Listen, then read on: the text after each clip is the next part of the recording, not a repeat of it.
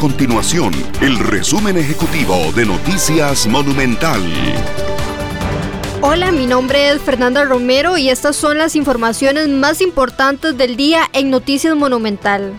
El 48% de la población del país acude a servicios médicos privados y gasta entre 100 mil y 500 mil colones al año en citas, procedimientos y tratamientos. Así se devela de los resultados de la segunda encuesta nacional COVID-19 elaborada por la Universidad de Costa Rica. Ya se siente el fin de año y el comercio sabe que este periodo será importante en materia económica. Se viene el Black Friday, las ventas navideñas y además el Mundial de Fútbol de Qatar 2022. Este fin de semana, algunos centros comerciales como Multiplaza Escazú y el Mall Oxígeno inauguraron la época navideña, la cual además de color y atracciones para las familias, viene acompañada de promociones, descuentos y activaciones comerciales.